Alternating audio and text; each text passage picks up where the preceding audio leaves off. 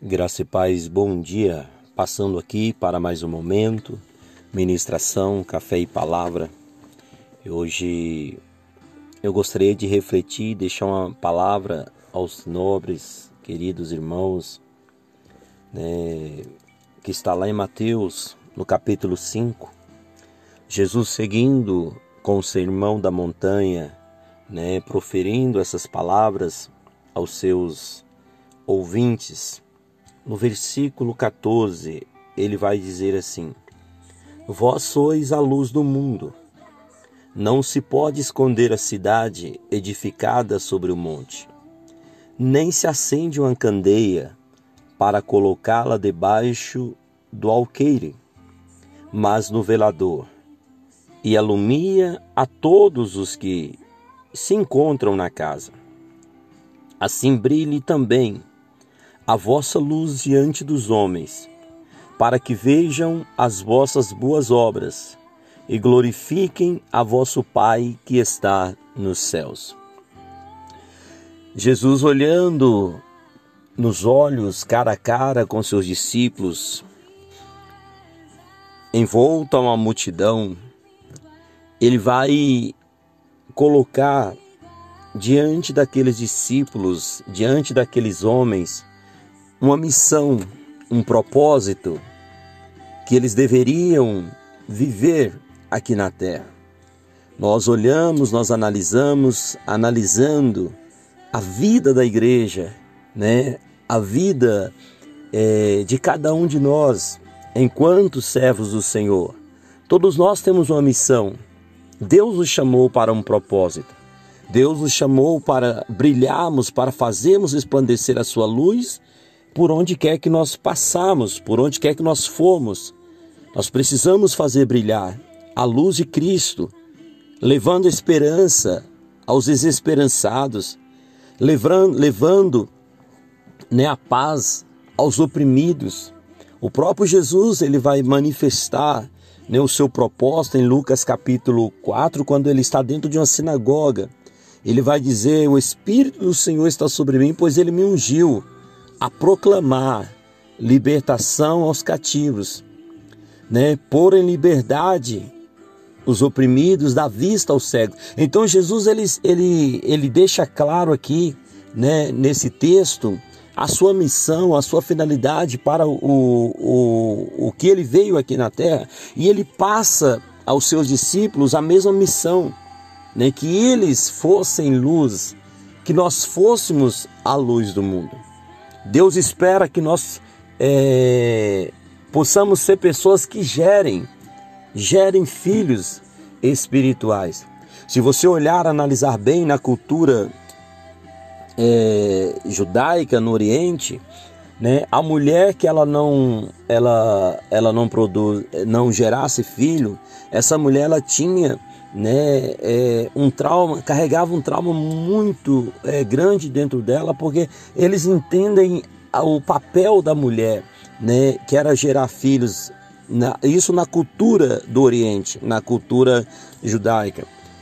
Biblicamente, falando espiritualmente, olhando para o cenário, nós vamos ver que Deus coloca na vida da igreja, sabe, essa mesma missão, gerar filhos. Ou seja, ele nos chamou para um propósito. O ide da igreja foi esse. Ide por todo mundo pregar o evangelho a toda criatura, né? Ide ensinai, fazendo discípulos de todas as nações. Então ele fala: vão e gerem, gerem filhos. Eu não posso é, matar o ministério que Deus colocou em minhas mãos. Você não pode matar o dom que Deus colocou em tuas mãos, que é cuidar de pessoas, que é fazer resplandecer a luz de Jesus nas trevas. Muitos que se encontram né, desesperançados, nós precisamos levar a esperança. A esperança é Jesus.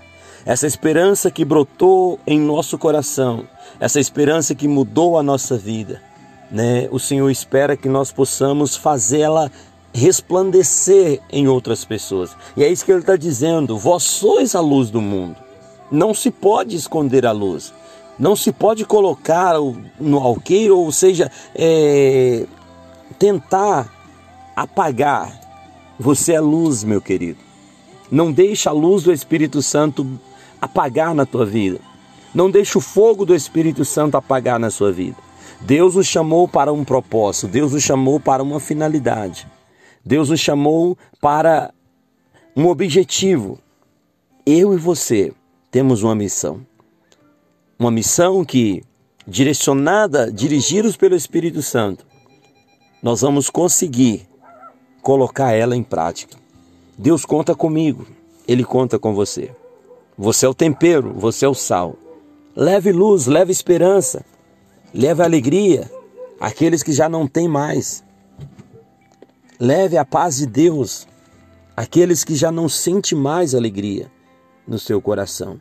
Deus espera isso de mim. Deus espera isso de você. Amém? Pai, nesta manhã, Senhor, eu louvo a Ti, eu glorifico a Ti. Eu sei que tudo está, meu Deus, no controle do Senhor. Eu sei que todas as coisas cooperam para o bem daqueles que te amam. Ainda que nós não entendamos, ainda que nós não consigamos aceitar alguns processos na nossa vida, mas eu sei que o Senhor está no controle de tudo. A última palavra é do Senhor. Meu Deus, nesta manhã, eu quero orar por esta pessoa que me ouve.